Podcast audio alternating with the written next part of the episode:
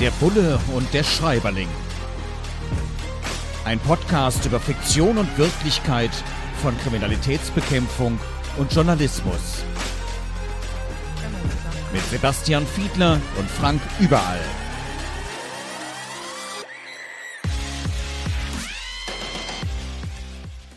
Herzlich willkommen zu einer neuen Ausgabe von Der Bulle und der Schreiberling. Wir prüfen ja aktuelle Krimis darauf, wie realitätsnah sind die Inhalte dort. Und diesmal haben wir mitgebracht von Anna Jansson, Witwenwald, ein Kriminalroman, ein Kommissar Bark-Krimi im Blen Vallet Verlag erschienen. Und bei mir ist auch wieder unser Bulle, nämlich Sebastian Fiedler. Herzlich willkommen. Und ja, wir schauen uns mhm. mal an, der Realitätstüv sozusagen für dieses Buch. Und an einer Stelle heißt es, dass die Polizei eine Durchsuchungsmaßnahme macht und das Ganze in einem See. Und in diesem See finden Sie natürlich alles Mögliche, vielleicht nicht unbedingt das, was Sie eigentlich suchen, aber alles Mögliche. Also von alten Reifen, alten Wasserkochern, die hier erwähnt wurden, alles Mögliche. Und ich kann mir vorstellen, ich habe irgendwann mal eine Fernsehreportage gesehen, auch hier in Berlin, wo wir ja aufzeichnen bei Kivon im Studio. Äh, da gibt es jemanden, der das auch professionell macht und dann äh, Seen abfischt und den Müll rausholt und manchmal sogar vielleicht auch noch irgendwas Schönes dabei findet. Ähm, aber ich kann mir vorstellen, dass man tatsächlich, wenn man sowas durchsucht als Kriminalpolizei, dann auf alle möglichen Dinge stößt, die gar nichts damit zu tun haben und die manchmal auch ziemlich kurios sind, oder? Das ist total richtig, was du sagst. Man hat das ja teilweise gesehen in diesen Sommern, die so trocken gewesen sind, wenn teilweise Seen Stimmt. oder Flüsse ausgetrocknet waren, dann kam das ein oder andere zum Vorschein. Das ist ganz erstaunlich, Fahrräder und was weiß ich alles. Ähm, man muss aber dazu sagen, das ist ein, ein äh, Berufsbild, diese Polizeitaucher, was die haben, das kann man ruhig im Moment erklären, weil das ist wirklich beeindruckend, weil die tauchen in Gewässern, in denen sie ungefähr, weiß ich nicht, wahrscheinlich häufig hier bis zum Mikrofon so weit sehen können nur. Und natürlich wird nicht immer nur nach Pistolen oder so gesucht, teilweise eben auch nach Leichen. Und wenn du dir selber vorstellst, du siehst irgendwo nichts und stößt dann möglicherweise im nächsten Moment auf irgendwelche Leichenteile, ähm, dann merkt man, da muss man psychologisch auch ziemlich fest sein, um das machen zu können. Und die machen das sehr systematisch. Das ist sehr faszinierend, weil sie die Bereiche eines Gewässers, die sie durchsuchen, im Prinzip mit so Schnüren abteilen und dann dadurch unter Wasser natürlich so einen Anhaltspunkt haben und dann wirklich systematisch Kästchen für Kästchen tatsächlich untersuchen, weil man sich ja sonst das fragen müsste, wie machen die das überhaupt? Ja. Sonst würden die ja wild irgendwo rum. Äh, äh nein, das wird ganz systematisch natürlich auf diese Weise geklustert, kann man sagen. Und äh, dadurch äh, kann man dann hinterher auch sagen, den und den Abschnitt, den haben wir wirklich komplett durchsucht, da ist nichts drin und dann geht es entsprechend weiter. Man muss aber natürlich auch bei fließenden Gewässern berücksichtigen, dass die Dinge vielleicht vorne reingegangen sind und woanders hinterher ankommen. Das können schon mal ein paar Kilometer sein, je nachdem, was für ein Gegenstand das ist. Ja, hier lernt man noch richtig. Ja. Was. Das wusste ich, wusste ich auch nicht. Ja. Wir haben auch schon mal gesprochen über sogenannte Cold Cases. Hm. Das sind Fälle, die schon eine ganze Zeit lang zurückliegen und die man sich nochmal vornimmt, weil es zum Beispiel auch neue Methoden gibt bei der DNA, also bei Gentechnik, um das zu vergleichen. Es, es gab es ja vor 30, 40, 50 Jahren noch nicht. Also insofern äh, macht das durchaus Sinn. Und hier wird dann so ein bisschen abfällig beschrieben, ja, in dieser Abteilung, da werden die ganzen reingeschoben, die man eigentlich sonst nicht mehr brauchen kann, die in irgendeiner Weise problematisch sind. Und ja, du, du winkst schon so ein bisschen ab. Das, das, ist aber dann in den, in den äh, regulären Abteilungen für Cold Cases, die du so kennst. Mhm. Du warst lange auch Vorsitzender mhm. des Bundes Deutscher Kriminalbeamter, mhm. also der Gewerkschaft. Jetzt musst du als Gewerkschafter natürlich sagen, nein, so unmotivierte Idioten haben wir gar nicht. Aber doch kann es ja sein, dass es die gibt. Und werden die dann zusammengefasst in so einer, kümmert euch mal um das alte Einheit? Ja, also das hat ja zwei Gesichtspunkte. Erstens wäre das dumm. und zum Zweiten ist das in, das Gegenteil der Fall. Äh, weil, weil du selbst in einer Cold Cases Einheit warst und deswegen natürlich jetzt nicht genau, zugeben kannst, weil nein. Der faule Dumme war. Nein, natürlich nicht. Nein, weil die natürlich eine besondere Herausforderung äh, bieten, diese Fälle. Also das heißt, entweder, das wäre eine gute Grundsituation, gibt es da noch Leute, die schon ganz, ganz lange in Mordkommissionen arbeiten, vielleicht sich sogar noch erinnern können an alte Themenstellungen. Und dann, man kann sich das so vorstellen, dass es im Prinzip, man muss es in zwei Kategorien in zwei Organisationen denken. Auf der einen Seite gibt es die typischen Kommissariate, die Mord und Totschlag bearbeiten und ermitteln. Und äh, da werden diese Fälle, das machen jetzt viele Bundesländer, die werden digitalisiert. Das sind ja vielfach ganz alte Akten. Und dann gibt es folgenden Ansatz, und der ist tatsächlich vielfach erfolgversprechend. Dann gibt es eine ganz andere Einheit und die sind hochspezialisiert. Da arbeiten gerade eben Kriminalbeamtinnen und Kriminalbeamte, die einerseits gute und langjährige Mordermittler gewesen sind und die arbeiten zusammen im Team mit Wissenschaftlerinnen und Wissenschaftlern aus ganz unterschiedlichen Disziplinen.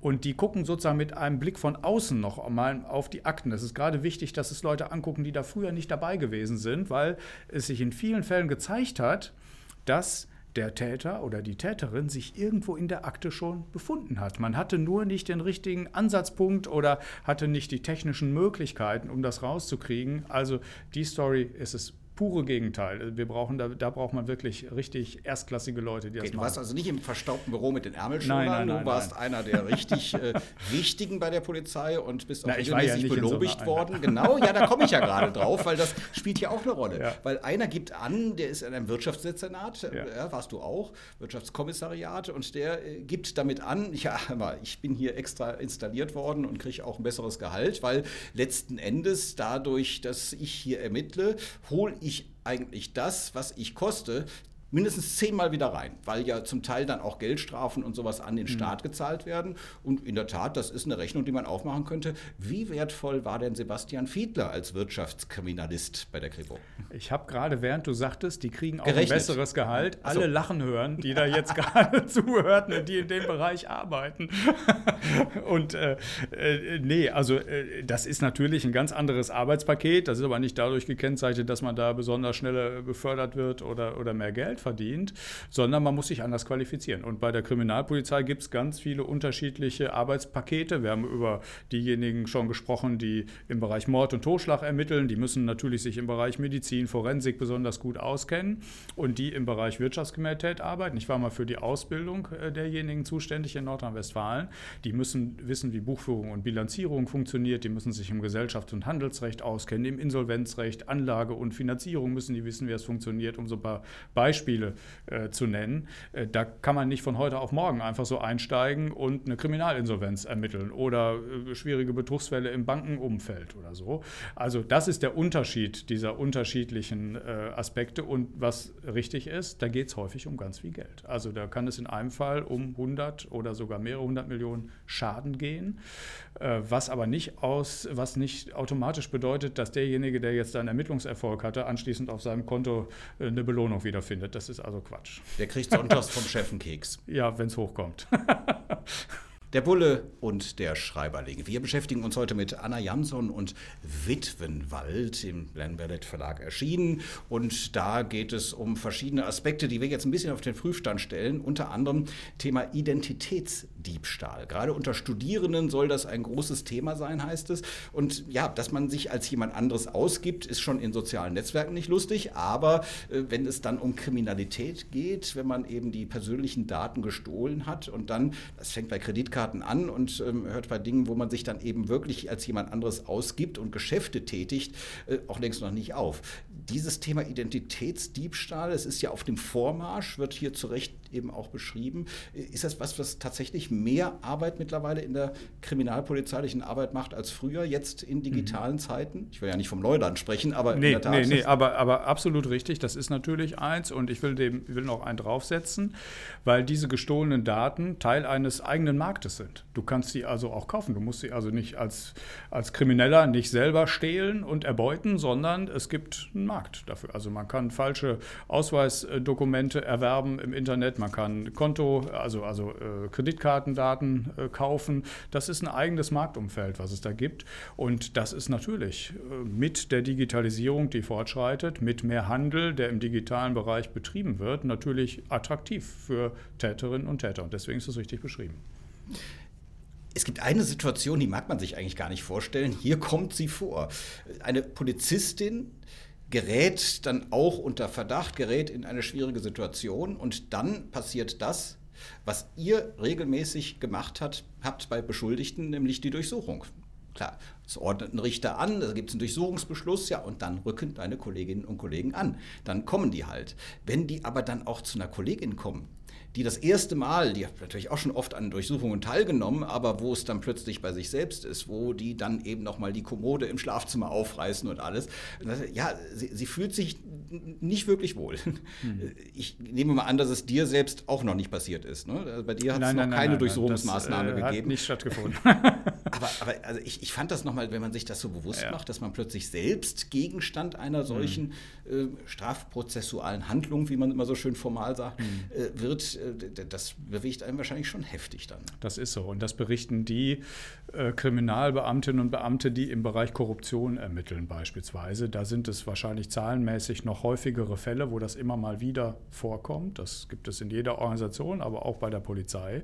Und dann kommt es natürlich zuweilen dazu, dass man auch bei Polizisten ermittelt. Das äh, ist so und ist besonders sensibel allein schon deswegen, weil die das natürlich vorher nicht mitkriegen sollen, sonst ist der Witz weg.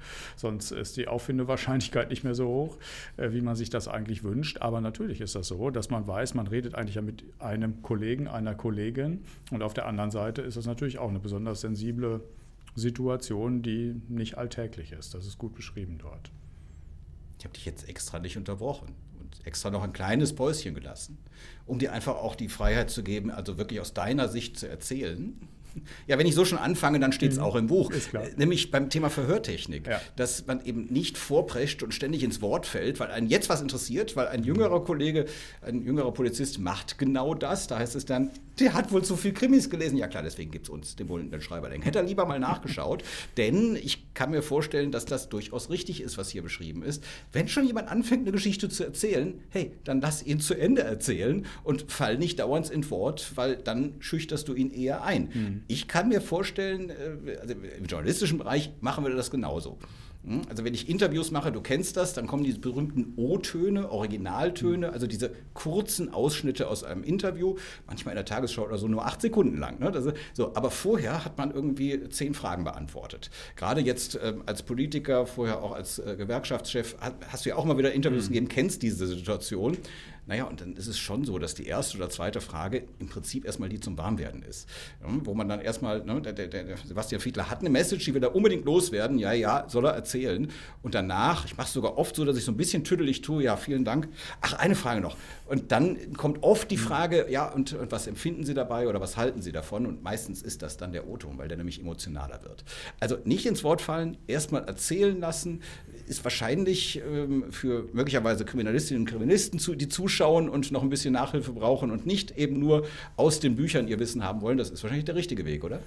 Dieser Teil, da würde ich auch sagen, das ist gut beschrieben und das ist richtig beschrieben. Man müsste jetzt eigentlich noch so ein bisschen unterscheiden, ob es sich um Beschuldigte handelt oder um Zeuginnen und Zeugen. Bei Zeuginnen und Zeugen ist das besonders wichtig, weil die sollen ja ihre Erinnerung wieder hervorrufen und sollen sozusagen ein gutes Umfeld kriegen und das soll auch durch die Fragen gewährleistet sein, dass sie also sich, während sie weiter erzählen, erstmal breit erinnern. Deswegen schränkt man auch diese Fragen nicht ein, sondern arbeitet ganz am Anfang eines solchen Gesprächs mit sehr, sehr breiten Fragen. Erzählen Sie mal, was von dann bis dann da so passiert ist. Mehr würde man dann gar nicht sagen und dann schränkt man das anschließend ein. Bei Beschuldigten kann es ein bisschen anders sein, weil man die natürlich auch konfrontieren muss mit dem, was man schon ermittelt hat. Es gibt eine kleine Schwäche bei der Erzählung, wo ich darüber nachgedacht habe, habe, ob das in allen Fällen so ist, nämlich, dass es ausgerechnet ein junger Mensch ist, also ein frisch ausgebildeter, weil die frisch ausgebildeten genau diesen Umstand eigentlich gerade beim Studium erlernt haben und deswegen ist es zuweilen manchmal gerade andersrum, dass also die, die frisch vom Studium kommen,